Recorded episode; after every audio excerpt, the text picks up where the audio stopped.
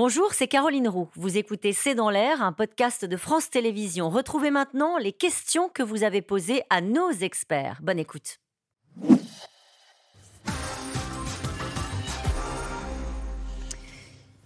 Quel intérêt pour Poutine de reconnaître que le Kremlin est vulnérable? C'est surtout de reconnaître qu'il est attaqué et que les, que les Ukrainiens attaquent le cœur de la Sainte Russie. Qu'il est une victime? Oui, qu'il est une victime et à travers lui le peuple russe. Comment les médias russes couvrent-ils le conflit en Ukraine et quel est leur impact sur l'opinion publique? Le mensonge à 24 heures sur 24, euh, l'hystérie totale. Euh, hystérie pourquoi? Hystérie nationaliste, euh, hystérie... hystérie nationaliste, hystérie, la, la, grande Russie est la victime, le temps veut nous éliminer. En fait, mensonge, mensonge sur mensonge, mensonge sur l'histoire, mensonge sur les faits, sur les hmm. faits de la guerre. Mais en revanche, petite, petite note d'optimisme, ils ont perdu de l'audience.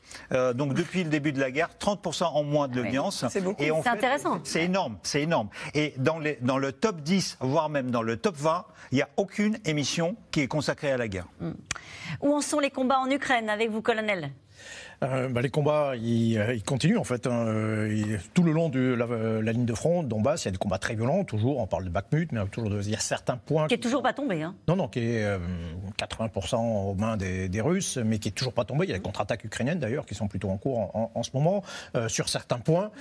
donc il y a des combats qui, qui, continuent, mais tout le monde est quand même de part et d'autre dans l'attente de, de l'opération offensive ukrainienne. Qui aura forcément lieu au printemps, parce que aussi des conditions s'y prêtent, parce que euh, euh, oui, bien sûr. Il y a aussi, euh, il faut, voilà, les conditions météo tout simplement. Il faut un sol dur, il faut de la luminosité, des lumières de jour, par exemple. enfin bon, il y a tout un. C'est évidemment au malheur beaucoup mieux quand il fait beau, comme ça commence à être le cas maintenant, que pendant les périodes de pluie où tout est beau, évidemment. Donc ça, c'est un paramètre évidemment à prendre en compte. Est-ce que les Ukrainiens s'attendent à une mobilisation? Là aussi, ça a été annoncé depuis très longtemps, une nouvelle mobilisation de soldats russes? Si vous voulez, le problème qui se pose dans cette offensive, c'est que si, elle échoue, ce sera euh, problématique. Euh, effectivement, là, il faudra peut-être que les, Ukrainiens révisent un peu euh, leurs ambitions, leurs leur objectifs stratégiques. Mais si elle réussit, elle réussit, les Russes arrivent à Melitopol, les Ukrainiens arrivent à, à, Melitopol, dans la province de Zaporozhia, grande victoire. chaque grande victoire ukrainienne provoque des tremblements en Russie, des troubles politiques, et ça provoque des réactions. Après les victoires dans la province de Kharkiv en septembre, puis à Kherson, ben là, il y a eu un premier, euh, premier tremblement et il y a eu la nécessité de mobiliser euh, euh, les, forces, etc. Donc on ne sait pas très bien ce qui va se passer si les Ukrainiens gagnent, en fait. c'est ça la difficulté. S'ils s'approchent du Donbass. Et là, et là, et là on en revient à la thèse. De, de, la Crimée, par exemple. Pardon, je, vous coupais, mais on en revient à la thèse de, votre livre qui est que justement, quand il est pris en défaut, il ressort la menace nucléaire. C'est ça. Et c'est ça, ça qu'on redoute depuis le début. C'est ce que je redoute. Hein. En, fait, euh, euh, si les Ukrainiens euh, libèrent leur territoire, Poutine sera presque acculé et il ne restera, il ne restera que éventuellement l'arme ultime. Et donc, moi, j'ai très peur de, ce moment. Mm. On a tous très peur de ce mmh. moment. Allez, quelles relations les oligarques russes entretiennent-ils actuellement avec Vladimir Poutine? Eh ben, Les oligarques, alors il faut dire une chose, les oligarques, ce ne sont pas des hommes d'affaires qui ont réussi. Les oligarques, ce ne sont pas des businessmen, ce sont mmh. des hommes qui sont autorisés à gérer de grands pans de l'industrie ou d'énormes marchés au niveau fédéral en Russie, en contrepartie de quoi ils sont inféodés, ils remplissent les caisses de l'État si on leur demande, et on, leur, on le leur demande très régulièrement en ce moment pour financer toutes les conséquences de la guerre et des sanctions.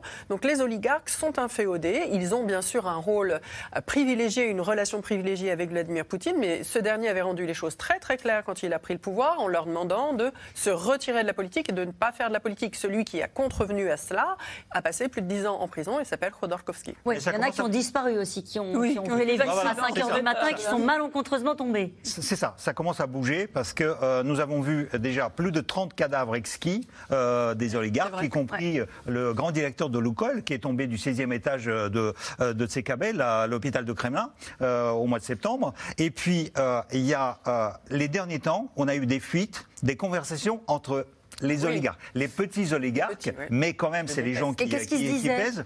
Et là, je peux même pas vous traduire parce que c'est des gros mots sur gros mots. Et en fait, ils pestaient sur Poutine, mais en revanche, aucun mot sur la guerre. Mm. Vous vouliez dire un mot? Non, je suis. Euh, bah non, allez, c'est la question. Allez, Pascal, dans les Alpes des Hauts-de-Provence. Euh, qui va parader en Russie le 9 mai? Les militaires ne sont-ils pas tous en Ukraine? C'est vrai ça? Non, ils vont être rappelés. Certains, il y a des troupes qui viennent de Sibérie, de Bouriatie. Ah, les, avions les ne académies militaires. Voilà, et les avions ne vont pas voler. Ça, on le sait qu'il n'y aura pas la parade non, aérienne. l'année dernière, il y en a voilà. dernier. Ouais. On a des cadets, on a tout ce qu'il faut. Après, il y a de belles filles hein, qui défilent aussi. Qu'on fait défiler Oui. Qui sont militaires ou pas du tout Qui sont militaires, oui. Ah D'accord. Euh, pardon, mais à l'occasion de la parade précédente, on avait eu quand même le sentiment qu'au fond, c'était ce que cette armée savait faire de mieux et que la guerre, ils n'étaient pas tellement prêts à ça. Hein. Une question d'Éric dans la Somme. Comment le Kremlin a-t-il pris l'entretien de Xi Jinping avec Volodymyr Zelensky? Très mal, très très mal. Ils se, sont, ils se sont empressés de dire que de toute façon l'Ukraine n'avait jamais voulu négocier, qu'elle avait délibérément sabordé toutes les initiatives, alors que justement Zelensky leur a ravi le monopole de la conversation avec Xi Jinping.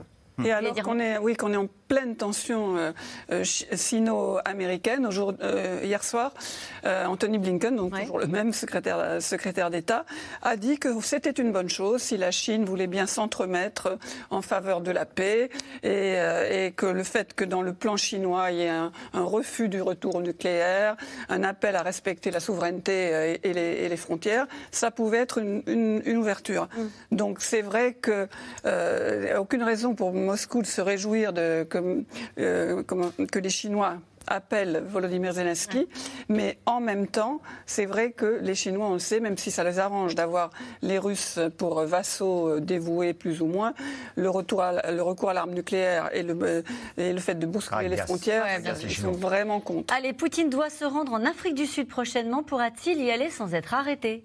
En principe, non. Non, non, non, non. Ah bon? L'Afrique du Sud a dit non. Non, il n'y va pas. Il y, a, ah bon il y a eu une déclaration au début, la première déclaration. Ils ne veulent pas Ils ne veulent pas. Non, non, parce qu'ils ont dit l'Afrique du Sud sera obligée de remplir ses obligations par rapport à la Cour pénale internationale. Il a ah. ratifié le statut de Rome et donc terminé. Allez, Marc, que fait-on contre les oligarques russes qui vivent en France? Bah, on... Ce que l'on peut, ce que l'on peut, parfois pas assez, quand on, quand on est euh, troublé ou quand on se laisse manipuler euh, par des tactiques, lorsque par exemple un oligarque sous sanction divorce pour que sa femme puisse venir à Paris profiter de ses biens immobiliers. Qui remplacerait Poutine le cas échéant? Par qui serait choisi son successeur? Quelle serait sa légitimité Et qu'est-ce que ça changerait? Système, le système qui déjà, il y a plusieurs hypothèses possibles. Le système qui à l'heure actuelle euh, dépend complètement de Vladimir Poutine pourrait tout à fait trouver un candidat. Par ailleurs, la Constitution prévoit la, substitution, euh, voilà, par le Premier ministre. Donc il y a des tas de situations envisageables et pas si chaotiques qu'on veut bien nous. Dernière question pour le colonel Jean-Pierre dans le Barin. Quels dégâts auraient pu faire ces drones? Euh, Très limités. S'ils avaient été armés non, non, mais même, ils ne peuvent pas porter beaucoup de charges, ils sont tout petits. Bon. Euh, donc, euh, non, non, c'est très limité. Donc, Vladimir Poutine peut dormir tranquille Ah oui, a priori, s'il n'est attaqué que par ça, oui. Ah, dernière question, comment les forces ukrainiennes se préparent-elles à une possible escalade du conflit? Bon, vous l'avez un peu dit tout à l'heure. Euh, c'est maintenant que ça se joue. Secret défense, hein Oui. Merci à vous tous. C'est la fin de cette émission qui sera rediffusée ce soir à 23h45. Vous pouvez la retrouver quand vous le souhaitez en replay et en podcast. Je vous souhaite une très belle soirée sur France 5. Tout de suite, c'est à vous.